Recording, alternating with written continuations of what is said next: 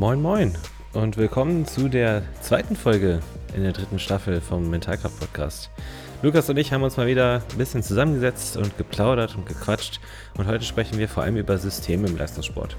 Also wir sprechen über Dinge wie Rollenklärung und Aufgabenklärung in der Sportpsychologie generell, wie das auch bei ein paar Fallbeispielen sein könnte, welche Rolle Eltern auch spielen können, äh, positiv wie negativ und wie man insgesamt so dieses Thema Rollenkonflikten ähm, auch im, im, Trainingsalltag angehen kann. Ne? Wenn ich Sportpsychologe oder Sportpsychologin bin und gefragt werde beim Training auszuhelfen, wie gehe ich denn damit um und wo sind denn da die Grenzen, die man setzen kann?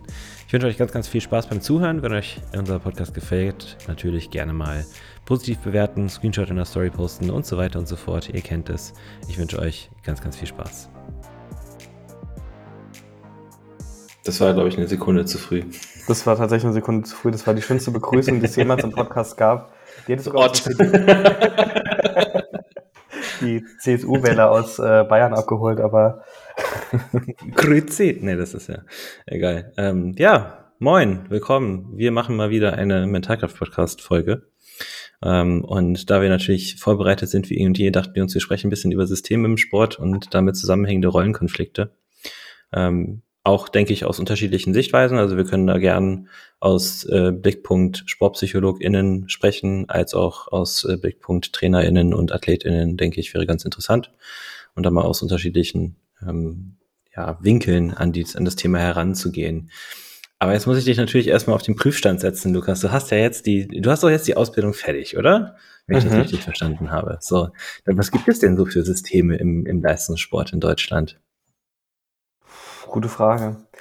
Ähm, also erstens habe ich sie noch nicht so ganz fertig. Ich muss ja immer noch formalen Kram einreichen. Das wird auch mindestens ja. noch ein Jahr dauern, bis ich das alles gemacht habe. Und ich glaube, ich muss auch so eine Online-Prüfung für Sportwissenschaften machen, aber das ist jetzt eher so ein, ich vermute, da kann man sich durchklicken. Mhm. Ähm, was für Systeme gibt's? Das kommt natürlich darauf an, ob man auf welcher Ebene man unterwegs ist. Also wenn ich jetzt in, auf so einer Makroebene unterwegs bin, dann könnte ich mir zum Beispiel die Nachwuchsleistungszentren vorstellen als ein System. Ähm, ich könnte mir die einzelnen Sportverbände als Systeme vorstellen, je nachdem, wie die organisiert sind. Wenn die föderal organisiert sind, dann gibt es irgendwie einen Bundesverband, dann gibt es noch diese regionalen Abteilungen, so ein bisschen nach dem, ja, so im Prinzip, im Prinzip wie eine Partei sind ja viele auch organisiert und aufgebaut. Und dann gibt's Untersektionen und nochmal irgendwelche Arbeitsgruppen in den Sektionen, also so Zwischensysteme, aber ich weiß nicht, ob du darauf hinaus wolltest oder ob du auf was Spezifisches hinaus wolltest. Das ist jetzt eher so ein allgemeines Gelaber. Ja, also ich meine, in, den, in den Verein nochmal, vielleicht äh, meinst du ja. auch das, so also dieses, ähm, das war was, wo wir uns in der Ausbildung ganz viel ausgetauscht hatten zu, zur Frage, in welches Personalsystem gehören denn die Sportpsychologinnen rein? Also teilweise gehörten die irgendwie fest zum, in den Bereich der TrainerInnen, also der Trainer, Mhm. Ähm, teilweise war das, also der, war das aber auch eher so im Bereich so mit den Physios, den AthletiktrainerInnen. Also so, das war, war immer gar nicht so klar, wo so die eigene Positionierung, das eigene, die eigene Position der Sportpsychologie innerhalb des Vereins oder der Mannschaft oder wo auch immer man jetzt war, der Institution letztlich. Ja, okay. Ja, es ging ja schon mal in, in, die richtige Richtung, denke ich. Also so grob betrachtet, wie du gesagt hast, ist ja der, der generelle Leistungssport in Deutschland so organisiert, dass es einen deutschlandweiten Verband gibt, den Dachverband, ähm, dann in den meisten Fällen jeweils die Landesverbände. Ähm, manchmal, wie im Radsport, gibt es auch mehr als 16. Der Radsport hat 17 Landesverbände. Baden oh. und Württemberg sind getrennt. Ah, ich dachte, Mallorca wäre jetzt noch einer oder so. ja, ich weiß, so viel Zeit, wie die da verbringen, teilweise, ja. Ähm, also das, das so die, die grobe Struktur und dann halt in den Landesverbänden die, die Vereinsstrukturen, die auch jeweils ihre, ihre SportlerInnen haben. Dann gibt's äh, außerhalb des, also natürlich die Nachwuchsleistungszentren im Fußball. Außerhalb des Fußballs gibt's dann auch Sportschulen und äh, Elite-Sportschulen, äh, teilweise mit Internat, teilweise ohne, teilweise Mischformen wo dann eben auch die NachwuchssportlerInnen an, sag ich mal, herangewachsen werden und herantrainiert werden, teilweise auch eben ohne, ohne Unterstützung der Eltern. Und ähm, ja, das ist so die, die, die Struktur von, von unten hoch. Was es vielleicht auch noch gibt, was man äh, nicht vergessen darf, sind natürlich dann auch die, die finanziellen Strukturen in Deutschland im Hochleistungssport. Oft ist es ja gerade abseits des Fußballs so, dass äh, Geld eher eine schwierige Sache ist. Also dass man die wenigsten verdienen mit dem Sport ihren, äh, ihren tatsächlichen Lebensunterhalt. In den meisten Fällen läuft das über äh, Sponsoren, ne, seien das aus Sponsoren aus der aus der eigenen Familie oder eben externe Sponsoren oder Bundespolizei und die Bundeswehr. Also Sportsoldaten und Sport, äh, SportsoldatInnen, SportpolizistInnen gibt's natürlich auch. Wie da die genauen vertraglichen Sachen geregelt sind, weiß ich gar nicht so genau. Also ich weiß, dass die ähm, bei, wenn du Sportsoldat bist, da kannte ich mal ein, da muss man einmal das, dieses Gruppe, wie heißt das, äh, Basic Training machen irgendwie so, aber eine, eine, die Grundausbildung machen, aber eine, sogar noch eine verkürzte Version, wenn ich mich richtig erinnere. Und dann hat man einmal im Jahr oder einmal alle zwei Jahre eben so eine, so eine Weiterbildungsmaßnahme, in der man teilnehmen muss, wo dann eben aber auch dort vor Ort entsprechendes Trainingspersonal dort, dort ist, worüber man dann versorgt wird. Mhm. Ähm, und wenn man im Kader ist, ist es in der Regel so, ähm, zumindest ich kenne ja die Strukturen hauptsächlich aus dem, aus dem Radsport, äh, dass man trotzdem auch weiterhin seine Landestrainer hat, die für einen zuständig sind und die Bundestrainer in den meisten, also im Nachwuchsbereich vor allem, die Bundestrainer eben dann einschreiten äh, bei den Kaderlehrgängen und den internationalen Wettkämpfen und Co. Also ich glaube, ab, ab, ab nationalem Niveau sind die dann dabei. Ähm, wie, es, wie es genau im Olympiakader struktur, äh, strukturiert ist, ist, glaube ich, dann auch nochmal sehr unterschiedlich davon, äh, je nachdem, welche Sportart man ist. Im Kraft-3-Kampf zum Beispiel ist es ja auch so, dass du im Kader sein kannst und trotzdem deinen eigenen Trainer behalten kannst, je nachdem, welcher Bundestrainer gerade das Sagen hat. Eine Zeit lang ging das nicht, jetzt geht es wieder. Das heißt, mhm. es wechselt sich auch immer wieder mal. Das heißt, so die, die Systeme sind zwar grob umrandet, relativ rigide, aber in der tatsächlich praktischen Anwendung sind die dann schon recht flexibel und variabel. Mhm. Ähm, das sollte man da nicht vergessen. Ähm, und im also Kraft-3-Kampf so hat es ja verschiedene Verbände, oder? Also da gibt es halt einen offiziellen ja. Verband, da gibt es irgendwie noch 100 andere, die mal ungetestet sind, mal getestet, also die dann mal Dopingkontrollen durchführen, andere, die sagen, nö, machen wir nicht, passt schon so. Also mit Vor- und Nachteilen. ja. ne, das gibt ja auch Leute, ja, die, ja, für die ist das durchaus ein Vorteil, wenn man sagt, wenn jeder dopt, dann dopt irgendwie keiner, dann ist es irgendwie für alle gleich. Aber mhm. ähm, du redest jetzt wahrscheinlich vom BVDK, oder? Genau, ja, ja, das ja. ist ein BVDK. Ich glaube, in, in den ungetesteten Verbänden gibt's also gibt's gar keinen Kader als solches. Da trittst du dann halt einfach als, als Athlet oder Athletin einzeln aus deinem, mhm. deinem Land zugehörig an. Ähm, ah, aber okay. so, sofern ich das verstehe, ist es im ähm, MMA ähnlich. Also da gibt's auch wohl getestete und ungetestete Verbände. Ähm, da scheint es auch eine, eine ähnliche, eine, einer ähnlichen Struktur zu folgen. Ähm, also das, ja, das so die grobe Umrandung. Aber mal Frage als, an, an dich als Systemiker, warum ist es denn überhaupt wichtig, sowas zu wissen oder sowas zu verstehen? Wenn ich jetzt Teil des Systems werde, ich, ich als sportpsychologischer Experte werde jetzt als Verbandspsychologe beim BDR Teil des Systems, warum ist es denn für mich wichtig, zu verstehen, wer was wo welche Zugehörigkeiten hat? Naja, um, um die Auftragslage zu checken. Ne, du, man, wenn man vielleicht so ein bisschen systemunsensibel ist, also mal angenommen, man hat irgendwie eine VT-Ausbildung gemacht. Spaß. geht, geht wieder gut los hier. Ähm, nein, also oder ich sag mal so, wenn man vielleicht auch einfach mit wenig Berufserfahrung in so, ein, in so einen Verband einsteigt, man hat jetzt irgendwie diese, diese Weiterbildung gemacht, die ich gemacht habe, hat vielleicht keinen systemischen Hintergrund, äh, kommt vielleicht sogar eher aus der Sportwissenschaft oder, oder hat, hat einfach nicht diese Sensibilität, dann ist einem vielleicht nicht so klar, welche Aufträge von wem man eingestellt werden und welche Priorisierung die dann letztlich haben. Ja, also bin ich jetzt nur der Sportpsychologe für den einzelnen Athleten, bin ich es für die ganze Mannschaft? In welchem Umfang? Also bin ich dort eher so auf einer Position wie der Trainer? Ähm, bin ich eher so, so eingekauft von außen wie ein Ernährungsberater? Ähm, gehöre ich, bin ich immer so in der Mitte, also wie ein Athletiktrainer oder vielleicht ein Physio, weil die teilweise auch eher von außen kommen? Und dann natürlich, wer will was von mir? Also ich glaube, das Erste, was ich machen würde in so einem großen Verband, nachdem ich mal mit allen gesprochen habe, das ist ja sowieso das Wichtigste, dass man sich, sich mal fragt, wer ist denn da alles wichtig, mit wem müsste man denn mal sprechen, dass man so eine Art Auftragskarussell macht. Also sich selbst mal so äh, auf, ein, auf eine Flipchart in die Mitte stellen und dann alle möglichen AuftraggeberInnen ringsrum und vielleicht auch schon so, je wichtiger, desto näher oder je, mhm. je, je, ja, doch. Und damit feilen, wer zu wem. Ne? Also die Sponsoren haben richten Aufträge an die Verbände, aber auch Aufträge vielleicht an mich, an Aufträge an den Athleten. Und dann ergibt sich daraus irgendwie so ein, ein Karussell oder so ein Schaubild, bei dem ich sehen kann, okay, welche Aufträge gibt es denn? Dann ist es nämlich meistens nicht nur die, das Zielsetzungstraining mit dem Athleten oder der Athletin, sondern dann sind es irgendwie ganz viele andere Sachen. Und dann muss ich natürlich auch wissen, und das sollte ich wahrscheinlich auch eher, eher am Anfang entscheiden, ob ich bestimmte Aufträge annehmen kann oder eben nicht.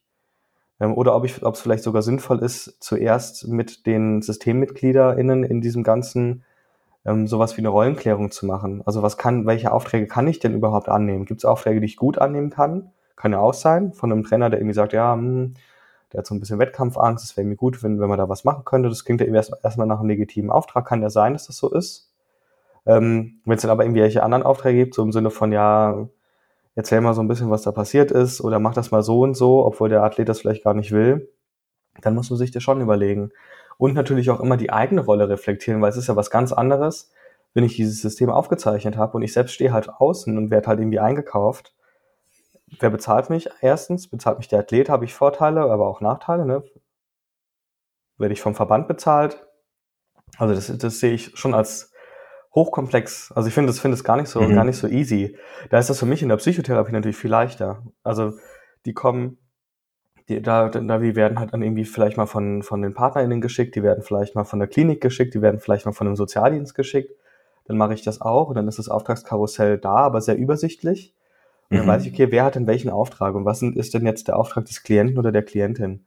Ähm, und was muss bin ich letztlich der Krankenkasse schuldig an Informationen. Das ist aber sehr übersichtlich. So, ich, ich glaube, in der Sportpsychologie ist es äh, nochmal deutlich komplexer. Ja, ja, das, also ich habe zwar im therapeutischen Kontext noch nicht gearbeitet, aber ich kenne ja den therapeutischen Kontext aus eigener Erfahrung. Und ähm, ja, die Kontraste sind schon, sind schon genau, was das angeht, sehr stark. Also gerade so diese, diese Ansprüche auch, die gestellt werden, oft auch Wünsche, die geäußert werden, hatte ich ja auch in der letzten Folge erzählt, ne, dass da die äh, wenn dann Teile der Organisation plötzlich wollen, dass, dass man selber die Vertraulichkeit bricht und so Späßchen, mhm. das hört es dann halt auch eigentlich schon auf. Und da ist dann auch schon der, der Wirkungsmechanismus, den man in so einer Organisation hat, schon mhm. null. Ne? Mhm. Ähm, weil dann sowohl, also ich meine, in dem, in dem Beispiel war kein Geld im Spiel, aber zumindest das Vertrauen. Und in dem Moment, in dem halt die Vertraulichkeit gebrechen werden soll, ist das Vertrauen halt futsch. Ne? Also das, um mhm. da mal eine, eine, konkrete Situation zu nennen, die glaube ich auch im Nach, also die mir immer noch manchmal ein bisschen nachhängt, ist, dass ähm, nachdem ich dann nicht mehr mit den AthletInnen einzeln arbeiten durfte, äh, hatte ich trotzdem mitbekommen, dass es ein bisschen, ja, bei den Vertragsverhandlungen Schwierigkeiten gab mit einzelnen Leuten aus der Mannschaft. Ähm, und dann war ich einfach mal so bei einer Trainingsbeobachtung, habe mit dem Trainer ein bisschen gequatscht und habe mich dann an den, äh, an den Spielfeldrand gesetzt. Und dann kam äh, die besagte Person, die wollte, dass ich die Vertrauenspflicht breche und hat sich neben mich gesetzt und mit mir gesprochen, nachdem eine mhm. der ähm, Teammitglieder mich angesprochen hatte für Einzelgespräche. Und die hat dann nämlich auch die ganze Zeit nervös rübergeguckt, äh, um zu sehen, worüber, also ne, um so, so nach dem Motto, oh, worüber reden die beiden da gerade mhm. wohl? Und dann war plötzlich eben kein Interesse mehr an Einzelgesprächen vorhanden. Und ähm, gerade gerade sowas kann einem dann schon einen ziemlichen Stock in die Speichen werfen, denke ich. Und da muss man höllisch aufpassen, ähm, wie man genau, genau das, was du gesagt hast. Eine Rollen, Rollenklärung ist ein, ein super wichtiges Ding, ein super wichtiger Prozess. Aber ich denke auch die Rollenklärung also um vielleicht mal den Spieß ein bisschen umzudrehen, wenn wir jetzt über Systeme im Sport, im Sport sprechen. Ich denke auch die Rollenklärung für Trainer und Athleten, äh, TrainerInnen und AthletInnen ist genauso wichtig, ne? dass man auch halt auch sagt, okay, welche Aufgabe habe ich denn, mhm. wenn ich jetzt Athlet wäre in der Nationalmannschaft, was für, was für Erwartungen bestehen denn mal mir gegenüber, was auch vielleicht nicht nur das Training an sich betrifft, sondern was auch den Umgang mit anderen betrifft, was vielleicht auch Kommunikation betrifft. Welche Erwartungen habe ich an den Trainer? Sind die kommuniziert? Ja? Und, und da fängt, da fängt es nämlich dann schon sofort an, dass, äh, glaube ich, auch viel aufgrund einfach mangelnder Zeit, auch im Hochleistungssport, äh, solche Dinge gar nicht wirklich dediziert geklärt werden, sondern das wird dann einfach irgendwie gemacht.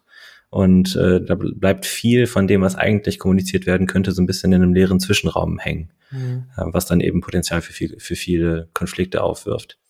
Ähm, mhm. Ja, aber ich, ich, ich glaube so, das ist auch eine Sache, die, die auch da wieder, das lernt man mit der Erfahrung. Ne? Man muss da irgendwie hier und da mal ein bisschen gegen eine Wand laufen, das ist auch okay. Es wollen auch nicht immer alle mit den SportpsychologInnen reden. Das ist auch ja. so eine Sache. Ne? Das ist auch da, man rennt da keine offenen Türen ein. Im Gegenteil, wenn man Glück hat, kann man, kann man mit einer Axt versuchen, sich durch den, durch den Wald zu holzen und dann irgendwann hinten auf einer Lichtung rauskommen. So fühlt sich das eher an. Ähm, und das ist auch, ich, ich denke, das ist noch der, der, der Kultur generell und der Einstellung generell der Sportpsychologie gegenüber geschuldet, ähm, was aber natürlich auch sehr verbandsspezifisch sein kann. Also ich kann mir, ich weiß auch, dass es Organisationen und Verbände gibt, in denen das anders gehandhabt wird, äh, vor allem auch in anderen Ländern als in Deutschland, mhm. ähm, wo das deutlich, deutlich besser, besser, äh, besser laufen kann auch. Ähm, was wäre denn aus deinen Augen, wenn wir das jetzt vielleicht nochmal so auflisten, ähm, was wäre denn jetzt was, was man als Athletin oder als Athlet in so einem System tun könnte und zumindest in so, so eine Art Checkliste, sage ich mal, und darauf zu achten, okay, habe ich jetzt hier das System, in dem ich mich bewege, vernünftig wahrgenommen und weiß ich, welche Rolle ich hier zu spielen habe. Als Athletin. Hm? Als Athlet, okay. Hm. Hm, eine Checkliste. Also auch da würde ich wahrscheinlich so eine Art Auftragskarussell. Also das ist ja die Frage, wollen die das alleine machen und mit den Zuständigen, mit den Leuten reden oder wollen die sich da gerade für sowas? Also ich finde auch die Rollenklärung innerhalb einer Mannschaft, die Rollenklärung innerhalb eines Verbandes, einer, eines Vereins, ähm, auch das könnte ja schon eine, ähm, da könnte es sich schon lohnen, sportpsychologische Unterstützung zu holen, äh, um das einfach mal so auf Papier zu bringen, um da in diesen Prozess reinzugehen. Das ist eine Form von Coaching. Ähm, und, und ne, weil so eine, so, eine, so eine allgemeine Checkliste finde ich jetzt ein bisschen schwierig, weil das immer darauf ankommt, was möchte denn die Person? Also was, was müsste quasi passieren, dass die Person äh, sich mit ihrer Checkliste, die sie hat, sicherer fühlt? Oder was wäre das Ziel einer Checkliste, um die eigene Rolle zu klären und die eigenen Erwartungen zu klären? Also da kommt man schon mhm. so, so zu Fragen, die, die ich jetzt aus meiner Sicht gar nicht so allgemein beantworten könnte und wo ich jetzt, jetzt schon sagen würde, dass genau das wäre ein Thema für Sportpsychologie. Also nicht wenn man irgendwie ein bisschen traurig ist im, im Sport oder ein bisschen Angst hat, sondern, sondern genau für solche Sachen, ähm, Rollen- und Erwartungsklärung innerhalb meiner Mannschaft, innerhalb meines Systems. Ähm, und ich finde das wichtig, also eigene Aufträge zu klären, Aufträge von, ähm, von anderen, auch deren Wichtigkeit, auch nochmal so den, den Kontext zu beachten, wer bezahlt's denn eigentlich? Mhm. Ähm, ich würde mich tatsächlich auch so mit der Frage von Hierarchie auseinandersetzen. Weil auch wenn das vielen nicht gefällt, es gibt einfach auch in jedem System gibt es Hierarchien und es gibt bestimmte Regeln. Und ich würde versuchen, mir diese anzugucken. Ich würde auch gucken, wie sind denn so die Beziehungsmuster? Mit wem, bei wem gibt es irgendwie ganz klare Grenzen? Ähm, bei wem sind die Grenzen eher offen? Ähm, wie wird über sowas kommuniziert? Also gibt es denn irgendwelche Stakeholder in diesem System, mit denen ich extrem gut kommunizieren kann? Gibt es welche, mit denen ich gar nicht kommunizieren kann? Und dann müssen wir es ja eher so über Bande machen. Also wenn ich zum Beispiel zu dem zum Physio einen richtig guten Draht habe, dann könnte der für bestimmte Dinge auch ein Ansprechpartner sein. Ähm, wenn, wenn der wiederum einen guten Draht zum Tra Cheftrainer hat. Also irgendwie so, ich mhm. glaube, dass da, dass da kommen wir jetzt in so eine Richtung, äh, das wäre so Kybernetik 1, dass man im Prinzip sich ein System anguckt und schaut, mhm. nach welchen Mustern, Regeln und Beziehungsstrukturen das funktioniert. Also wie wird miteinander umgegangen, wie werden Prozesse miteinander ausgehandelt, wie wird gesprochen, wie wird über Kritisches gesprochen, wie mhm. ist die Hierarchie organisiert, was sind Aufträge, was sind eigene Aufträge, da könnte man im Prinzip ganze Stunden mitfüllen. Und dann natürlich, das ist jetzt Kybernetik 2, wenn ich selbst diese, diese Strukturen beschreibe, dann bin ich ja immer selbst derjenige, der das beobachtet. Das heißt, wenn ich mich jetzt neben diese Person stelle und das beschreibe, dann werde ich es anders beschreiben. Weil das Beobachter abhängig ist, wie ein System organisiert ist. Da geht es nicht um Objektivität, sondern wie ich das eben wahrnehme. Und dann könnte man an verschiedenen Schnittstellen gucken, wo gibt's denn was zu verändern. Mhm. Wenn ich mhm. zum Beispiel nur über den Physio meine Anliegen an den Cheftrainer bringen kann, dann wäre das ja mal ein Thema. Mhm. Zum Beispiel. Ich weiß nicht, ja. ob das die Frage beantwortet hat, aber so als ja. Checkliste finde ich, finde ich irgendwie schwierig, sondern eher so. Ich habe fairerweise nur gesagt Checkliste, weil die Leute lieben Checklisten. Das ja, ist doch Leute so. lieben fünf Tipps, Fünf Tipps, um deinen Verein zu durchschauen. ja, so ziemlich. Ach, ich glaube, es geht, geht, so darum, die, die Muster, die ich selbst wahrnehme, mhm. zu explizieren, also bewusst zu machen und mich dabei selbst als Beobachter nicht außen vor zu nehmen. Und wenn ich mhm. das machen kann, ich glaube, das kann man alleine schon ein bisschen machen. Ich glaube, das kann man, macht man aber eher mit einem Gegenüber, dass das so ein bisschen als Prozess begleiten kann. Mhm. Dann weiß ich ja, wo ich ansetzen möchte. Ja. Oder sollte, oder wo auch Grenzen sind. Genau. Ja, also das, das waren so die zwei Zeitpunkte, die, die ich auf jeden Fall hervorheben äh, mag. Ist auf der einen Seite Grenzen, selber Grenzen setzen und auch Grenzen von anderen erkennen, ist super wichtig, gerade wenn man neu irgendwo in einem System reinkommt.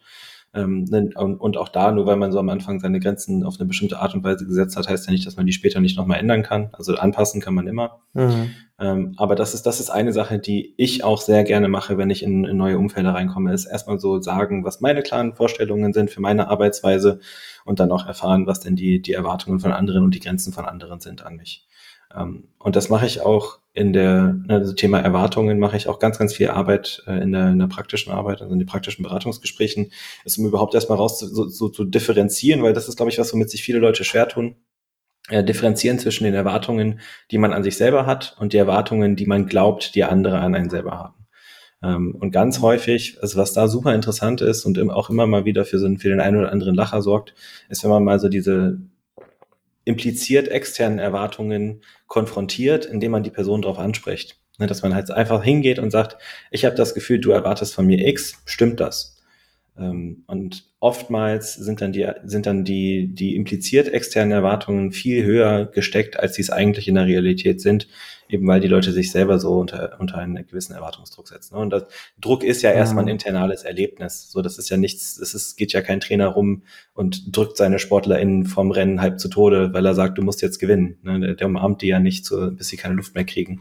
Ähm, das ist ist ein internes, internales Erlebnis eben auch sehr stark beeinflusst von den eigenen Wahrnehmungen, was das angeht, mhm. um da so einen gewissen Realitätsabgleich zu machen.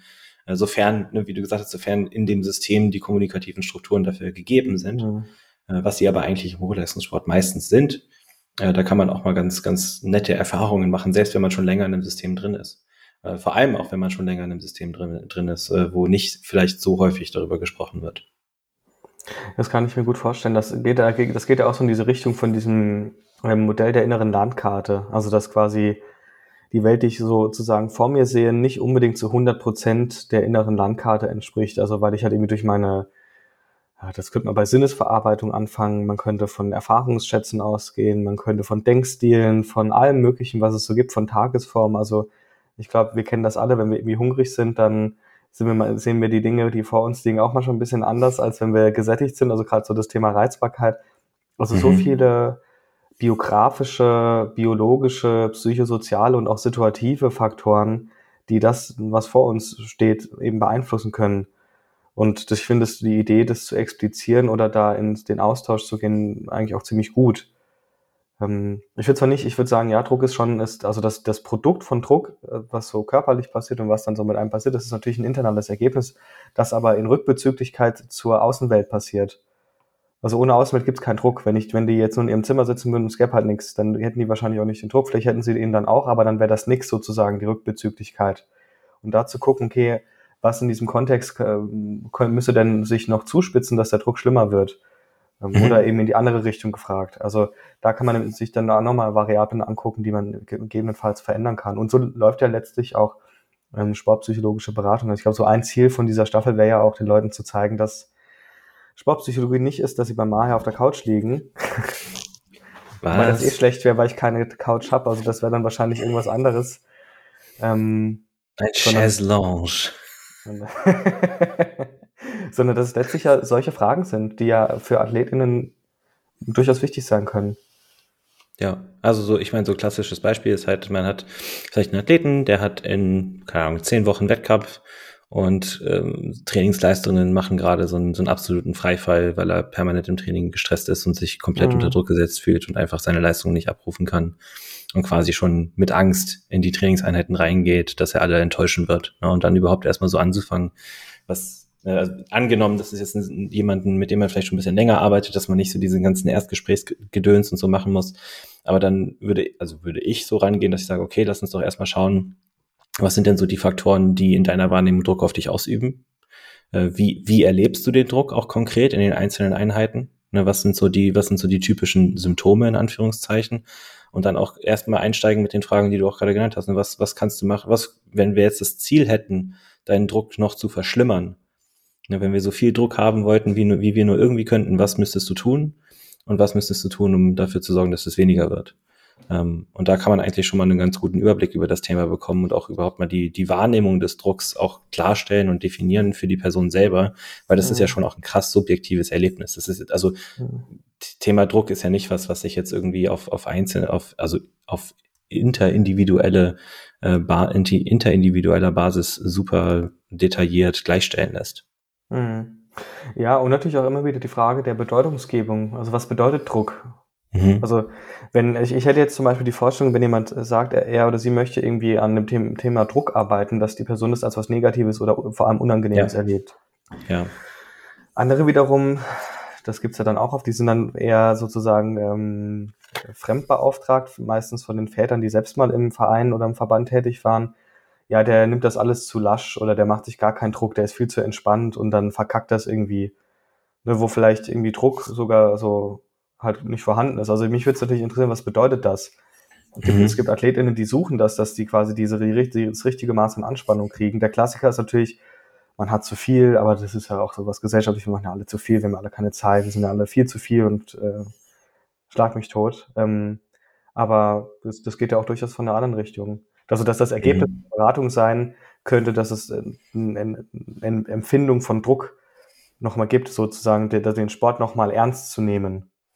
Mhm. Ja, ja, ja, also ja, das das auf jeden Fall auch. Ich meine, das, das Spiel kann man ja mit allen möglichen Wahrnehmungen machen. Das muss mhm. ja nicht mal Druck sein, das kann, das kann auch alles, das kann auch Angst vor Sprüngen sein oder Angst vor bestimmten Disziplinen, jetzt im KDK oder so. Ja, ja, da kann man ja. ja überall mit einer ähnlichen Herangehensweise auch, auch arbeiten. Was es ja schon auch nochmal einfacher macht, gerade wenn man mit Leuten langfristiger zusammenarbeitet, weil die dann diesen Prozess schon kenn äh, kennenlernen über die Zeit. Und dann kannst du einfach sagen, okay, ähnlich wie wir jetzt das Thema damals mit dem Druck angegangen sind, gehen wir jetzt das Thema Angst vor der Kniebeuge oder Angst vor Verletzungen an und können das ein bisschen auffriemeln, weil du diese, diese grundlegende, sage ich, dieses, dieses, ja, grundlegende psychologische Wissen dann auch schon da ist und diese Art zu mhm. kommunizieren dann auch schon ausgebaut ist. Aber was ich jetzt vielleicht nochmal, wo ich vielleicht nochmal zurückkommen wollte zum Thema Systeme im Sport, ähm, aus Sicht von AthletInnen, wenn wir das jetzt da auch vielleicht nochmal auffriemeln, ähm, ich habe mal, da, da kann ich einen, einen Faktor nennen, der gerne vergessen wird und den ich auch mal leider, leider, leider bei einem Bewerbungsgespräch vergessen habe, ganz böse, weil ich mich wirklich sehr doll geärgert danach. Ähm, Grüße gehen raus an, an Lena Tesmer, die die Stelle beim USP Hannover bekommen hat. Sehr verdient auch, deutlich besser qualifiziert als ich damals ähm, und auch wahrscheinlich immer noch. Die ähm, Frage, die mir damals mehrfach gestellt wurde und wo ich nicht drauf gekommen bin, war, was gibt es denn für, also mit was für Personen im System arbeitet man denn so als Sportpsychologe oder als Sportpsychologin? Und ne, ich habe gesagt, ja, also hier im Internat, ne, die, die, die anderen, äh, wahrscheinlich also die, die jeweiligen SportlerInnen, vielleicht auch mal LehrerInnen, äh, TrainerInnen, ähm, mhm. hier und da vielleicht auch mal Leute vom OSP. Ähm, so, so im Mannschaftskontext kann man ja auch miteinander arbeiten. Äh, mit den Physios und Physiotherapeutinnen, mit AthletiktrainerInnen, also alles, was irgendwie drumherum auch an Support-Staff dabei ist. Ähm, und ich, was ich nicht genannt habe, sind aber die Eltern. Die Eltern, ja. Genau. Die sind nämlich auch ganz schön wichtig in so einem System. Gerade in, in, im Hochleistungssport kommt es nämlich, wie du ja schon angedeutet hast, sehr häufig mal vor, dass es so eine bis gewisse Familientradition ist, im Hochleistungssport aktiv zu sein. Nicht immer im selben Sport, äh, aber oft auch in, in, in ähnlichen Sportarten. Ne, da wird vielleicht mal vom Triathlon zum Radsport gewechselt oder vom, vom Badminton zum Tennis oder irgendwie die Richtung. Aber es kommt auch sehr, sehr häufig vor, dass die Eltern gerade im jungen Alter von den AthletInnen sehr involviert sind. Teilweise auch im späten Alter. Es gibt auch Fälle, äh, da sind die bis, bis zu Olympischen Spielen und mehrfachen Olympischen Spielen die Eltern die TrainerInnen von den SportlerInnen. Und das ist mhm. natürlich dann auch schon mal ein, ein enorm relevanter Faktor, den man berücksichtigen sollte, vor allem wenn man in einem, in einem Vorstellungsgespräch eine Stelle als sportpsychologischer mhm. Experte sitzt. Ähm, mhm. das, das wollte ich nur auch nochmal erwähnen, erwähnen, weil wir haben jetzt alles andere so ziemlich ausgebaut. Ne? Wir haben die, äh, die Funktionäre, wir haben die TrainerInnen, wir haben äh, PhysiotherapeutInnen, wir haben also alle Arten von TrainerInnen, wir Stab, haben ja. MitspielerInnen, ähm, MannschaftskameradInnen, äh, wir haben die SportpsychologInnen, wir haben leider vielleicht auch manchmal Mentaltrainer oder Mentaltrainerin, irgendwas Mental die Richtung. Was? Ernährungs ja, eben. Äh, ErnährungsberaterInnen sind sicherlich auch immer mal wieder im Spiel oder sollten sie zumindest sein. Also da gibt's ja schon noch eine Menge an, an Faktoren, an denen man da anknüpfen kann und bei denen man sich auch bewusst sein sollte, wer auch was in dem System will. Ne? Und mhm. das geht dann wieder zurück so zu dieser Aufgabenklärung, weil sicherlich auch die Aufgabenklärung den Eltern gegenüber eine andere ist als der, den, den SportlerInnen selbst mhm. gegenüber oder den TrainerInnen gegenüber. Und ich kann zumindest aus eigener Erfahrung berichten, dass es schon auch häufig häufigst der Fall ist, ähm, dass wenn Leute auch aus, aus dem Hoch Hochleistungssport zu mir kommen, dann werden sie geschickt. Es ist selten so, dass sie mhm. auf eigene Faust kommen. Mhm. Und ich glaube, was ich gerne noch zu dem Thema Eltern ganz am Anfang sagen will, man nimmt ja immer an, und das ist, glaube ich, so was, das Bild, das noch eine lange Zeit in den Medien verbreitet wurde und wahrscheinlich auch teilweise von so ja, genervten Trainern vielleicht noch verbreitet wird, weil es deren subjektive, ne, deren innere Landkarte widerspiegelt, dass die in erster Linie anstrengend sind. Dass die anstrengend mhm. sind, dass die Helikoptern, dass die fordern. Und ich, das, ich erinnere mich noch an den Sportpsychologie-Blog, wo es um das Elterncoaching ging und den fand ich sogar ähm, ausnahmsweise mal ziemlich gut, ähm, weil da nochmal darauf eingegangen wurde, dass die meisten eigentlich sehr zufrieden mit ihren Eltern sind.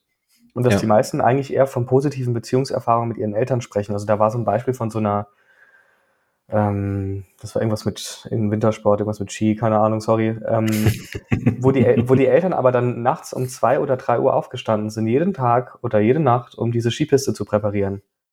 Boah. Damit die fahren kann morgens. Das haben die 18 Jahre oder mehr, ja, Jahre lang gemacht. Krass. Und dass die natürlich dann auch Ansprüche haben, wenn die irgendwie zu einem Trainer, also dass die quasi mit berücksichtigt mhm. und mit bedacht werden wollen, das ist ja dann nur nachvollziehbar. Und ich glaube, es gab doch mal ähm, ich weiß nicht mehr, wie diese Studie heißt, aber die, ich glaube, die Babette Lobinger war daran beteiligt, Eltern im Leistungssport, wo die auch Umfragen gemacht haben. Und der, wirklich der Großteil war zufrieden mit den Eltern. Mhm. Ähm, das heißt nicht, dass dann nicht das Elterncoaching auch sinnvoll sein könnte.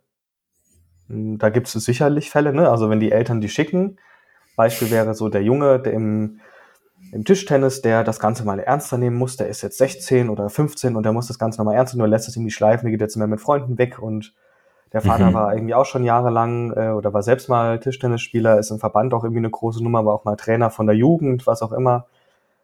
Also da macht es ja total Sinn, auch mit dem Vater zum Beispiel mal aus der Sicht eine Rollenklärung zu machen, zu gucken, in welcher Rolle adressiert er mich jetzt, in welcher Rolle adressiert er seinen Sohn, wie und wie mhm. könnte man das differenzieren? Wie könnte man da nochmal auf eine andere Art und Weise kommunizieren, weil das ja auch für den Sohn vielleicht in einer Phase, wo der mehr Autonomie sucht, auch sinnvoll wäre, ein bisschen mehr Klarheit zu haben. Weil ich glaube, der Vater würde ihm das vielleicht schon wünschen, das cool finden, wenn er eine Freundin hat oder so ein bisschen so sein Ding macht. Der, der Trainer in ihm, der will das vielleicht dann nicht. Der sagt, naja, der muss das wieder ernster nehmen. Und vielleicht der gescheiterte Leistungssportler, das gibt's ja auch so in Elterngenerationen, auf die, da, da geht's und, mhm. und das, das wird dann ja externalisiert und das ist ja eigentlich grundsätzlich ein Thema für den Vater. Es ist, mhm. ich hoffe, ich habe jetzt kein so plumpes Beispiel gebracht, aber es sollte jetzt für den Podcast ein bisschen simpel, also ein bisschen simplifizierend ja. sein. Ja, ja. Aber solche Fragen in einer meistens deutlich komplexeren ähm, Konstellation können sich ja im Elterncoaching stellen. Und ich finde, dass es da durchaus Sinn macht, auch irgendwie ähm, nicht eine systemische Grundausbildung, aber eine systemische Haltung und einen systemischen Blick zu haben. Ja. wenn wenn ich wenn es dann heißt, man also so, du musst ja allparteilich sein. Du kannst den Vater nicht als also den den Vater nicht pathologisieren. Das macht keinen Sinn. Ja. Zumindest in dem ich Beispiel nicht. Ja, ich kenne das tatsächlich auch ganz viel aus der Musik. Ich habe ja, als ich als ich jung war, auch sehr viel. Ich habe äh, erst erst Trompete, nee erst Klavier, dann Trompete, dann Gitarre, nee dann Bass und dann Gitarre gespielt, irgendwie so. Ähm, und hatte auch in meinem Umfeld sehr viele Leute in, in meinem mhm. Alter, die von ihren Eltern dazu gepusht wurden, auf sehr hohem Niveau Musik zu spielen. Ähm, und das ist, also die, die, die Parallelen sind da. Ge generell, äh, ich hatte ja mal an einem, an einem Symposium teilgenommen, da war auch der Dr. Professor Kellmann mit beteiligt, in, in Hamburg war das. Ähm, da ging es so um den Austausch zwischen Sportpsychologie und Leistungssport und Musik. Und da waren auch, glaube ich, eine Opernsängerin und ein ähm, Violinist dabei, wenn ich mich richtig erinnere, von der, von, von der Philharmonie. Und die Parallelen zur Sportpsychologie in dem Kontext sind auf jeden Fall auch gegeben. Aber das wäre mhm. dann natürlich auch nochmal ein komplett anderes System. Also ein, mhm. ein, ein Orchester oder ein, ein, philharmonisches Orchester ist, hat natürlich auch nochmal recht äh, andere Strukturen als jetzt eine Sportmannschaft als ich. Ja? Und die, die Ansprüche sind dann auch nochmal ein bisschen anders. Also das wäre sicherlich auch mal sehr interessant. Ähm, mhm. Ähm, vielleicht um, um zu dem zweiten Teilthema zu kommen, was wir anschneiden wollten. Ähm, wie sieht es denn so aus? Also wenn jetzt habe ich vielleicht, äh, jetzt bin ich bin ich vielleicht als sportpsychologischer Experte in eine Organisation reingekommen und habe meine ne, habe meinen Auf, Aufgabenbereich so abgesteckt, habe meine meine Erwartungen an andere kommuniziert, habe andere mehr oder weniger dazu gebracht, mir, mir ihre Erwartungen zu kommunizieren, wie man das als äh, Psychologin vielleicht auch so kann. Äh, und dann kommt es aber zu Rollenkonflikten. Also nehmen wir mal an, ja, das ist, das ist, das ist so ein klassisches Thema in der Sportpsychologie, kennst du vielleicht sogar auch. Äh, ich bin in einem Nachwuchsleistungszentrum im Fußball und bin als Sportpsychologe beim Spiel dabei. Der Trainer sagt, ich soll mich, ich soll mich mit auf die Bank setzen beim Spiel. Ähm, mir wurde aber mal gesagt, man soll sich wohl eher auf die Tribüne setzen. Oder ich bin bei einem, ne, oder genauso ähnlich, ich bin bei einer ähm, vielleicht bei einer Trainingseinheit dabei, stehe am Spielfeldrand oder hinter, hinter der, der Absperrung vom Spielfeldrand und schaue zu. Und dann kommt der Assistenztrainer zu mir hin und sagt, ey, hilf mir mal hier kurz das aufzubauen und ein paar Bälle zu passen. Ähm, also so Thema Rollenkonflikte aus Blickpunkt Sportpsychologie. Äh, wie würdest du sowas angehen, wenn du in so einer Organisation unterwegs wärst? Müssen jetzt auch nicht die konkreten Beispiele sein, aber du, also so die Richtung verstehst du ja, was ich meine. Also du meinst im Prinzip, wie ich mit, mit einem Rollenkonflikt umgehe? Mhm. Puh, gute Frage. Ähm, das also, was in den Rollenkonflikt zu kommen, bedingt ja auch, dass ich irgendwie, dass ich mir erstmal meiner Rolle bewusst bin. Das ist, glaube ich, so das Erste. Und wenn es einen Konflikt gibt, ist die Frage, gab es im Voraus eine ausreichend gute Rollenklärung? Und das, da würde ich im Prinzip nochmal auf das zurückgehen, was ich am Anfang gesagt habe, also nochmal die Rolle klar machen. Nur ist es halt schwierig, wenn natürlich verschiedene Leute verschiedene Aufträge haben. Da kann ich nicht einfach sagen, nee, ich setze mich jetzt nicht auf die Bank oder ich helfe da jetzt mal nicht mit. Ähm, weil das natürlich dann auch wieder beim Auftraggeber oder beim Cheftrainer, bei wem auch immer, so und so ankommen kann.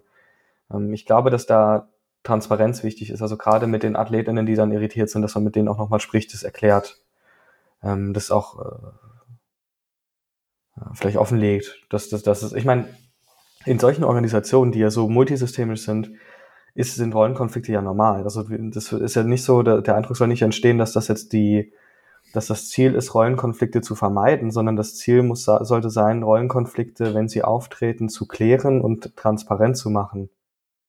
Weil ich glaube, dann ist es im Erleben der Mannschaft oder im Erleben des einzelnen Athleten auch ein bisschen äh, besser zu verstehen, was diese, was das jetzt bedeutet. Ne? Weil wenn ich, wenn ich mich letztlich aus der Kommunikation zurückziehe, dann überlasse ich die Deutungshoheit, wie das Ganze jetzt wohl zu interpretieren ist, ausschließlich bei demjenigen, der mich beobachtet. Die mhm. Exkommunikation mhm. sozusagen.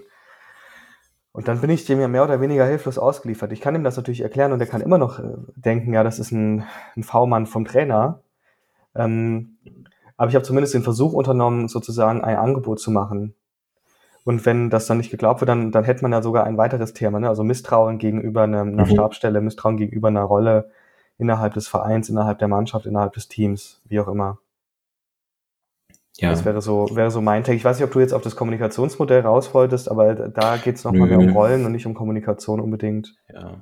Nee, nee, nee, nee. Ähm, ich ich denke halt, also ja, bin ich bei dir. Ich, ich glaube, auf der einen Seite in der Prakt praktischen Arbeit ist es halt unglaublich schwer, die tatsächlich die Zeit auch für solche Gespräche mhm. zu haben und sich auch zu nehmen, weil oftmals ist das auch einfach nicht gegeben. In, in vielen Strukturen ist man als, als sportpsychologische Expertin so, ja, An Anhängsel mehr oder weniger mhm. und kriegt mal hier und da so 15, 20, 30 Minuten, um mit einer Mannschaft oder einzelnen Leuten zusammenzuarbeiten. Äh, oft, also ich kenne das oft auch aus, dann wird in der, in der Umkleide nach der Trainingseinheit eine halbe Stunde, ist dann so, das ist dann Sportpsychologiezeit, ähm, was natürlich auch von, von den mhm. Lokalitäten nicht unbedingt ideal ist. Also ja, ich glaube, ja, ja. in, in, der Praxis, in der tatsächlichen Praxis muss man, muss man schon mhm. aufpassen, dass man so, so klar mit den, mit den, mit den Gedanken, mit den Idealen da reingehen, ist gut, aber in der Realität ist es oft noch mal ein bisschen deutlich komplexer. Auf der anderen Seite, bevor du mich unterbrichst, muss ich auch noch mit reinwerfen. Wir sind ja Systemiker also zumindest du, ich nicht, nicht ausgebildet, aber im Geiste schon auch systemische Sicht, Sichtweisen. Ähm, ich glaube, man darf solche Gelegen, also man darf solche Situationen auch nicht nur als Bedrohung wahrnehmen, sondern eben auch als Gelegenheiten.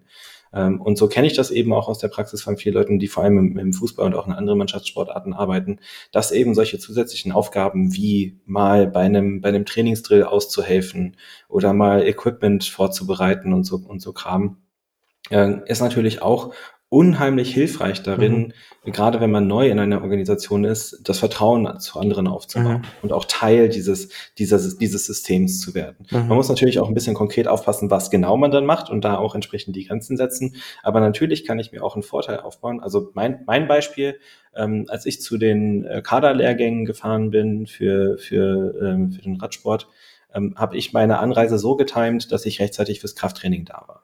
Ähm, mhm. Was dann für mich bedeutet hat, okay, das ist, das ist für mich ein Kompetenzbereich. Ne? Es ist ein anderer, ist ein anderer Kontext, als wenn ich jetzt zum Beispiel zum Radtraining da gewesen wäre. Da hätte ich einfach nur dumm in der Gegend rumgestanden und zugeguckt und gesagt, oh, alles voll cool, Daumen hoch. Ähm, und so war ich halt sofort auch in meinem, in einem anderen Kompetenzbereich von mir, äh, konnte Scheiben stecken, ne, hier und da beim Aufbau helfen und so und dann aufräumen für die Leute. Na, einfach da sein, ohne jetzt großartig irgendwas zu machen, sondern einfach Teil dieses, dieses Momentes quasi sein. Und das gibt auch schon einen enormen äh, Aufschub in diesem Beziehungsaufbau, dem man ja, dem man ja auch nachgehen muss. Mhm. Man muss halt ein bisschen aufpassen, dass man sich, dass, dass sich das nicht verrennt und dass, dass dann plötzlich der, ähm, der Auftrag ein anderer wird, äh, wenn, wenn quasi bekannt wird, dass das auch ein anderer Kompetenzbereich wird. Mhm. Ja, stimmt. Das ist ja so, so eine sehr konstruktivistische Haltung. Das, kann so sein, es kann auch anders sein. Also das kann als Misstrauen interpretiert werden, es kann aber auch irgendwie als Teambuilding-Maßnahme, als, oh, der bringt sich jetzt ins Team ein, ähm, interpretiert werden. Aber ich glaube, dass da schon auch irgendwie so ein Stück weit ein Austausch, das muss jetzt nicht ein riesen Vortrag sein, aber halt so auch informell einfach mal schauen, wie reagieren denn die Leute darauf, wenn ich mich so und so verhalte. Also ich glaube, das ist, ist dann schon wichtig, weil sonst, sonst fehlt ja auch wieder so ein bisschen die Rückbezüglichkeit. Ich kann da ja mhm. immer nur so als Laie aus dem Elfenbeinturm drauf blicken oder so in meiner Haltung, wie ich quasi mit Teams oder im Mehrpersonen-Setting arbeiten würde. Insofern sind mir solche Spezifika einfach auch selten bewusst. Wenn du es dann erklärst, macht das natürlich Sinn. Aber ich glaube trotzdem, dass es sinnvoll ist, zumindest irgendeine Art von Informationsaustausch, Beziehungsinformationsaustausch, was auch immer dazu haben, wie auch immer der aussieht. Wie könnte der denn aussehen? Also wenn, wenn wir jetzt sagen, okay, wir haben vielleicht auch nur begrenzte Zeit, was könnte man denn konkret auch machen, wenn man sich in so ein System neu einbringen mag, um das vernünftig aufzubauen? Hm. Also ich, ich glaube, ich würde schon auch so, wenn, auch wenn du sagst, du hast in der Umkleidekabine irgendwie eine halbe Stunde, schon ein, zwei Minuten oder drei drauf verwenden, zu sagen, dass das halt jetzt nicht die optimalste Bedingung ist, unter der du das machen möchtest, aber dass du jetzt halt versucht, so das Beste draus zu machen. Also das, das sollte man ja schon machen, weil sonst also ich, würde das zumindest nicht so, nicht so tun, als wäre ich jetzt mit der Situation zu 100 Prozent, als wäre das jetzt so das optimale Setting. Es mhm. wird auch keine falschen okay. Erwartungen kommen, ne? weil sonst denken die vielleicht, Sportpsychologie ist immer irgendwie eine halbe Stunde in der Umkleidekabine. Also da würde ich schon nochmal trennen, was ist so jetzt sozusagen das Überweisungs- oder das, das Auftragssetting und was ist das, was ich mir gewünscht hätte. Dadurch kann ich es explizieren. Was wären meine Erwartungen, was sind aber vielleicht auch Grenzen. Und wenn mhm. ich das am Anfang ein bisschen kommuniziere und das, vielleicht reicht das auch schon. Mhm. Würdest du es als, was wäre denn, sag ich mal, was wäre denn als Systemiker dein, dein feuchter Traum der Auftragsklärung? Also wenn wir mal sagen, du kommst in so eine Organisation rein, ne, nehmen wir mal, nehmen wir mal eine Fußballmannschaft, mhm. kommst in so eine Fußballmannschaft rein und alle sind bereit, dir so viel Zeit und Energie zu geben in deiner Anfangszeit, wie, wie du forderst. Was würdest du im Idealfall machen wollen? Ich glaube, ich würde erstmal den Höhnes aus dem Fenster schmeißen, aber das, das ist nochmal. wir waren mal mit, beim Idealszenario, ne?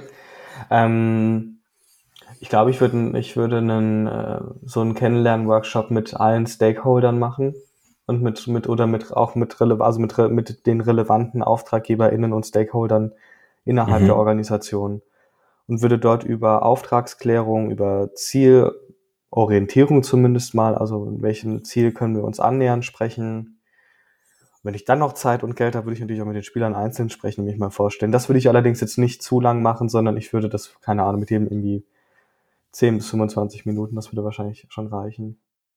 Ich meine, das mhm. ist der, der, der Faktor, ist es, ist es eigentlich immer, das, was es an Organisationen mangelt, ist Zeit und Geld und das ist ja auch irgendwie was, was miteinander korreliert. Insofern, ähm, in meinem Idealszenario hätte ich wahrscheinlich von all dem, was ich jetzt dann im kleineren anbieten würde, also im, im deutlich fast schon im homöopathischen Bereich, würde ich dann, ähm, hätte, würde ich dann einfach in, einer größeren, in einem größeren Umfang anbieten. Okay, ja. Und letztlich natürlich auch darauf vertrauen, dass auch wenn da der Prozess so ideal wie möglich gelaufen ist, dass die Leute halt trotzdem kommen, wenn er für die nicht ideal war. Ne, also man ist ja nicht zum Glück nicht allein auf der Welt. Schade aber auch. Ich ja, finde es auch schade. schade, dass ich mich nicht, nicht nackt auf deine Couch legen kann, ehrlicherweise. ja. ja, da musst du noch ein bisschen warten.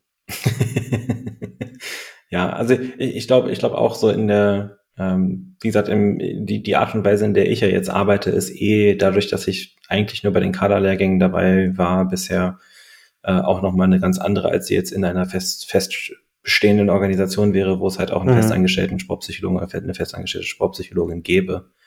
Ich glaube, das ist dann auch nochmal was ganz anderes. Genauso wäre es wieder ein anderer Kontext, wenn man an einem Olympiastützpunkt arbeitet, wo man dann plötzlich mhm. nicht nur für dedizierte Sportarten oder Mannschaften zuständig ist, sondern eben für alles. so was da anläuft. Ja. Mhm. Ähm, das ist dann auch nochmal ein komplett anderer Aufgabenkontext und kann mhm. auch nochmal zu anderen Kon Konflikten führen, was das angeht. Ähm, ja. ich, ich glaube, eine Sache, die, die da man eben auch nicht vergessen darf, ist, dass schon auch die, also erfahrungsgemäß vor allem in den älteren Generationen, die Bereitschaft von Trainer, äh, Trainingspersonal, sportpsychologisch zu arbeiten tendenziell eher gering ist als von der mhm. jüngeren Generation. Einfach weil das, ne, das ist ja so drin, so dieses alte, ja, ich, ich bin nicht krank, ich brauche nicht zum Sportpsychologen gehen, leider. Ja. Ähm, Gut, es und gab ja früher vielleicht auch nicht so viele Sportpsychologinnen und das heißt, vieles ja. von dem, was dann notwendig wurde, haben die mühselig selbst abgedeckt oder halt auch nicht mhm. abgedeckt. Ja.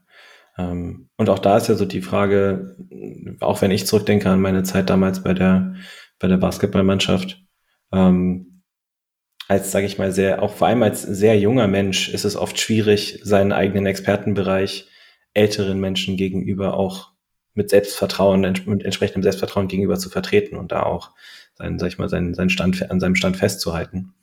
Ähm, und das ist, glaube ich, eine Sache, wo man sich am Anfang eher noch beeinflussen lässt und eher noch ein bisschen denken lässt und mit der Zeit dann erst lernt, auch wirklich zu sagen, ah, ah, hier ist, hier ist die Grenze und da ist vorbei und mhm. das ist der Bereich, in dem ich arbeiten kann. Ja, ich meine, nur so kann sich ja auch so eine, so eine gewisse berufliche, eine kontextspezifische berufliche Identität bilden, indem ich dann immer wieder in Kontakt mit, mit Umwelt und mit Feedbackschleifen bin. Ne, wenn ich jetzt mhm. nur für mich wäre, dann wie soll, wie soll sich das entwickeln? Dann mache ich mir da so eigene Gedanken und überlege dann schön und in der Praxis brauche ich dann aber natürlich ein Gegenüber. Ich meine, ich entsteht ja. im Du, das ist ja so ein Zitat, das werden, werden wahrscheinlich viele Leute nicht mögen, aber ich denke, was so die berufliche Positionierung, die berufliche Rolle, berufliches Selbstverständnis angeht, ist es schon so, dass das Gegenüber da eine Rolle spielt. Kannst du das Zitat vielleicht mal, kannst du das Zitat vielleicht mal ein bisschen äh, kurz erklären für die, die es noch nicht kennen? Mein Ich entsteht im Du. Mhm. Naja, also bedeutet im Prinzip, dass alles, was wir so ähm, erleben, irgendwie mit Kommunikation zu tun hat. Und ohne ein Gegenüber, das mir Dinge spiegelt oder ein Gegenüber, das sich auf mich bezieht, bin ich ja nur, quasi nur mit mir selbst. Und ich habe ich hab kein Feedback, ich habe nichts. Also ich habe im Prinzip nur das, was ich so als meine innere Landkarte sehe, die dadurch ja auch, also ohne Feedback und ohne Information von anderen letztlich ziemlich grau und ziemlich leer bleibt. Und durch Kontakt an Grenzen, durch Konflikte, durch Erfahrungen, die ich dann sammle, entsteht mein Ich auch am Gegenüber. Das wird so ein bisschen verwechselt oft, wenn man sagt, dass die, die Individuation, die ich werde, und das ist so, ich muss selbstständig werden, ich muss autonom werden, ich muss, ich muss, ich muss. Aber das geht natürlich nur in, auch in Bezug auf andere, weil der Mensch halt ein soziales Wesen ist und ich halt immer in irgendeine Form von Gesellschaft eingebettet bin. Selbst wenn ich mich von allen abgrenze, dann ist auch das eine Rückbezüglichkeit weil ich mich vom mhm. Du maximal an, abgrenze, werde ich ich. Mhm. Wer wäre ich dann, wenn es das Du nicht gäbe? Dann bin ich ja nicht der maximal abgegrenzt, dann bin ich einfach nur irgendein Typ. Also egal, in welche Richtung es geht, es gibt immer irgendwie ein Gegenüber, das, das, das mir letztlich Feedback gibt, das mir letztlich Dinge spiegelt, ähm, das mit mir in Kommunikation und auch in Beziehung tritt. Und da entstehen ja auch bestimmte, also da, auch da findet Identitätsbildung statt. Ich finde, es wird oft immer nur so ein bisschen auf dieser, ähm, auf dieser ja, das, ich weiß nicht, ob das sowas, sowas Neoliberales ist. Ich kann es nicht so ganz einordnen.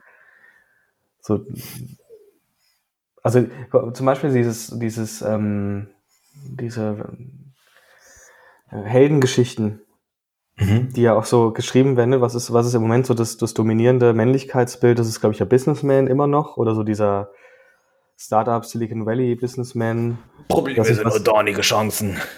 Genau. Und das ist ja auch so, da wird dann so erzählt, da wird ja auch so irgendwie gut mit Fehlern umgegangen, bla bla bla, aber es wird ja meistens erzählt, dass man selbst sozusagen seinen Weg gegangen ist und die ganzen Personen, die dazu beigetragen haben, dass dieser Weg irgendwie gangbar wurde, das wird ein bisschen vergessen. Also ich bin immer mhm. eingebettet in Beziehungskontexte, ob ich es will oder nicht. Mhm. Das ja. ist ja so mein Take. Okay. Ähm, glaubst du dann, dass das in dem Kontext vielleicht auch Rollenkonflikte sogar ein extrem wichtiger Teil des Prozesses sind in, in der Entwicklung von so einem System? Ich, ja, ich glaube, wer darüber entscheidet, dass sie wichtig sind oder nicht, das sind die Betroffenen, die Beteiligten daran, aber ich glaube, dass sie normal sind. Mhm. Und viele, wir neigen ja oft dazu, Konflikte mit was Negativem zu behaften. Das ist aber nicht so. Kontakt entsteht ja immer an Grenzen. Und äh, Grenzen und Kontakt, das sind ja oft Konflikte wo es um Grenzverschiebungen geht, wo es um, aber ich glaube, dass da auch vieles nochmal klar werden kann, wenn ich eben geeignete Instrumente habe, in eine Art von Kommunikation zu gehen, die die Klärung ermöglicht, Klarheit ermöglicht, Explizierung ermöglicht und dadurch vielleicht auch Veränderung möglich macht. Ja, ja. Also ich finde das ja. normal, so ein bisschen wie Missverständnisse. Mhm. Die, Idee, die Idee, dass Kommunikation keine Missverständnisse haben darf, ist ja also absurd. Missverständnisse ist ja eher das Normal, weil wir einfach zwei ganz verschiedene Menschen sind. Ja. Die Fähigkeit, das ähm, zu klären. Darum geht's. Genau. Ich, ja, ja, ich, ich würde auch gerade sagen, ich glaube, ich glaube eigentlich so, dass die sind normal, die gehören zum Prozess dazu. Ich glaube, das ist halt, auch das ist was, was man womöglich äh, zu Beginn einer solchen Zusammenarbeit dann eben in dem System erklären sollte, dass man halt sagt, okay, so wir werden, ne, es, es wird am Anfang vielleicht hier und da mal ein paar an ein paar Grenzen gestoßen werden. Das ist auch normal, das ist auch okay, das ist auch wichtig. Eben, dass sich das in die äh, Richtung entwickelt, in die es sich für hoffentlich alle Beteiligten auch entsprechend entwickeln soll. Ähm, mhm. Und ich, ich glaube eben, die solchen, solchen Konflikten aus dem Weg zu gehen und lieber klein Bein zu geben, ist aus, für, für mich aus Sicht ein, eines sportpsychologischen Experten, mhm. ähm, da, da limitiert man sich eher. Ne? Also das, mhm. ich, ich finde, das sind eher, ich sehe die, ich sehe die tatsächlich auch eher als als kleine Schritte nach vorn. Die sind nicht immer angenehm, ne, aber es ist immer, immer ein Teil davon, es ist immer ein wichtiger Schritt nach vorn, dass man in seiner eigenen Rolle und in seiner eigenen, eigenen Position in diesem System nochmal ein bisschen sag ich mal, mehr Details dazu bekommt. Mhm, ja. Weil jeder, jeder dieser Konflikte schafft ja auch, wenn man das entsprechend löst, statt es zu ignorieren, jeder, mhm. jeder dieser Konflikte schafft auch, schafft ja auch ein gewisses mhm. Maß an Klarheit im Nachgang. Ja, Und das ist, eben. denke ich, was, was man da auf jeden Fall mitnehmen sollte, was das angeht. Ähm. Und um das vielleicht mal so ein bisschen äh, vereint, also so zum, zum Schluss so ein Destillat, ähm, ich bin ja nicht nur meine Ich-Identität, sondern ich bin auch irgendwo das Resultat meiner gelösten sozialen Erfahrungen. Und deshalb entsteht mein Ich auch am Du in, in Bezug zur Abgrenzung zur Umwelt. Mhm. Oder zur Nichtabgrenzung. Gibt's ja auch. Also Leute, die so, so ganz eins mit, mit ihrem Gegenüber sind. Verschmelzung. Das äh, gibt's dann auch in der Psychotherapie relevante, relevante Themen. Aber ja. auch das ist ja ist eine Form. Also, dass ich sowohl diese meine Ich-Identität habe, dass die sich aber auch immer wieder in Rückbezug darauf ausbildet, wie ich mich von der Umwelt abgrenze und wie ich mit der Umwelt in Kontakt gehe. Wenn ich das Gefühl habe, ich bin jemand, der gut Konflikte lösen kann. Das ist dann sowohl Teil meiner Ich-Identität als auch Teil meiner sozialen Identität, also Teil meiner Identität. Und das kann ich aber nur haben, wenn ich überhaupt einen Gegenüber habe. Also wer ich mhm. bin, erfahre ich auch an meinem Gegenüber, wie ich mit demjenigen umgehe. Oder wie ich mit dem in Kontakt stehe, wie ich mit meiner Umwelt in Kontakt stehe. Ja. Was, was glaubst du, wäre wär vielleicht eine Herangehensweise, wenn man selber sich da noch gar nicht mit auseinandergesetzt hat, mit diesen, mit solchen Gedankengängen? Ähm, ne, wenn du jetzt zum Beispiel einen Athleten oder eine Athletin in der Beratung hättest und was, was wären vielleicht Start Anfangspunkte oder Fragen, die man sich selber stellen könnte, um zumindest ein bisschen zu erörtern, was überhaupt die eigenen Gegebenheiten sind in so einem Kontext? Ja, gut, man kann natürlich so ganz plump nach Stärken, Schwächen fragen. Man kann mal versuchen, über zirkuläre Fragen zu schauen, was der mein Gegenüber quasi denkt, was seine Angehörigen über ihn denken. Mhm. Also nicht so, weil wenn ich frage, so, wenn ich angenommen, ich würde deine Mutter fragen, ähm, was sie als seine besonderen Stärken in diesem Sport sehen würde. Oder angenommen, ich würde deinen Trainer fragen, was er besonders an dir schätzen würde. Oder angenommen, ich würde deinen Physio fragen, wo, bei welchen Sachen er sich die Hände über dem Kopf zusammenschlägt, dann kann ich ja auch schon erste Erwartungen über Rollen explizieren, bewusst machen, drüber sprechen. Also ich, ich finde, mit zirkulären Fragen kann man eigentlich ziemlich gut arbeiten. Ja, das ist auch ziemlich genau meine Erfahrung. Ja. Ähm, und auch das, ne, auch, auch gerade wenn man auch und auch und ja, entgegen der äh, des, des Glaubens von von vielen Leuten vor Covid kann man auch eine systemische Aufstellung über Online-Konsultationen machen. Das geht. Mhm. ähm, auch auch gerade im, im Kontext von so einer visuellen Arbeit kann man das echt gut machen, ne, dass man das einfach damit einbaut. Sagt okay, wie wie würde denn diese Person Faktor X beschreiben über dich? Ne, oder was was würde denn passieren, was, was wäre, was würde sich in dieser Aufstellung vielleicht verschieben, wenn X passieren würde? Was würde mit den Erwartungen, mit den, mit den Gedanken, mit den Konzepten von dir passieren und so? Da kann man schon dann eigentlich recht gut reingehen. Ähm, mhm. Ich würde das, ich würde das, glaube ich, aber nicht, ich, ich glaube, ich würde sowas nicht jemanden komplett auf sich allein gestellt machen lassen, um ehrlich zu sein. Ich glaube, das sollte man schon auch in, in Begleitung einer entsprechenden Fachkraft tun. Ja, ja, ja, klar. Ich würde da jetzt nicht irgendwelche Reflexionsaufgaben mitgeben, sondern ich würde das mhm. mit der Person zusammen machen, weil sonst ist es ein bisschen schwieriger, weil da, da, auch da geht es ja um Rückbezüglichkeit, dass ich das Gesagte aufgreife, ein Orte nochmal als Impuls zurücksende, dass da nochmal eine Verarbeitung stattfindet, das nochmal, das ist ja wie so ein Ping-Pong. Ja, ja. Aus diesem Ping-Pong gibt sich ein Destillat und das ist dann letztlich das, woraus derjenige was machen kann oder eben auch nicht. Okay. Ja. Ich denke, wir können hier ganz guten Endpunkt setzen. Dann würden wir mhm. uns ja vielleicht nächstes Mal, oder vielleicht machen wir ein Short zum Thema Kommunikation und dem Vier-Ohren-Modell. Wäre das äh, ein Solo von mir? ich kann das auch mal. Aber du, du kannst es wahrscheinlich besser als ich. Insofern ähm, würde ich dir, dir das wohl übergeben. Ja, aber du hast so ein richtiges Talent, Menschen zu Aufgaben hinzuloben. Ich glaube, das wird dann, das ist, das ist was, das solltest du dir bewahren. Oder ich bin einfach sehr gut darin, meine eigenen Grenzen, was meine Kompetenzen angeht, zu erkennen. Ja, sind ähm, beides, beides positive Merkmale. ähm, also wir haben, ne, wir haben ein bisschen über die relevanten Systeme und Akteure im System Sport und Hochleistungssport gesprochen, äh, was es da für unterschiedliche Blickpunkte auch geben kann und äh, wie die Rollen, was, was Rollenkonflikte sein können und wie, wie man die vielleicht auch nutzen kann. Äh, und am Ende hat Lukas nochmal einen kleinen philosophischen Schlenker gemacht, der hoffentlich auch ordentlich bereichernd war. Liebe Grüße an Martin Buber. Ah ja, okay. Das schon, Buber ist schon ein sehr guter Nachname. Das äh, finde ich gut. Danke fürs Zuhören. Danke, Lukas, dass du da warst. Und wir hören uns dann beim nächsten Mal. Bye bye. Bis dann. Ciao.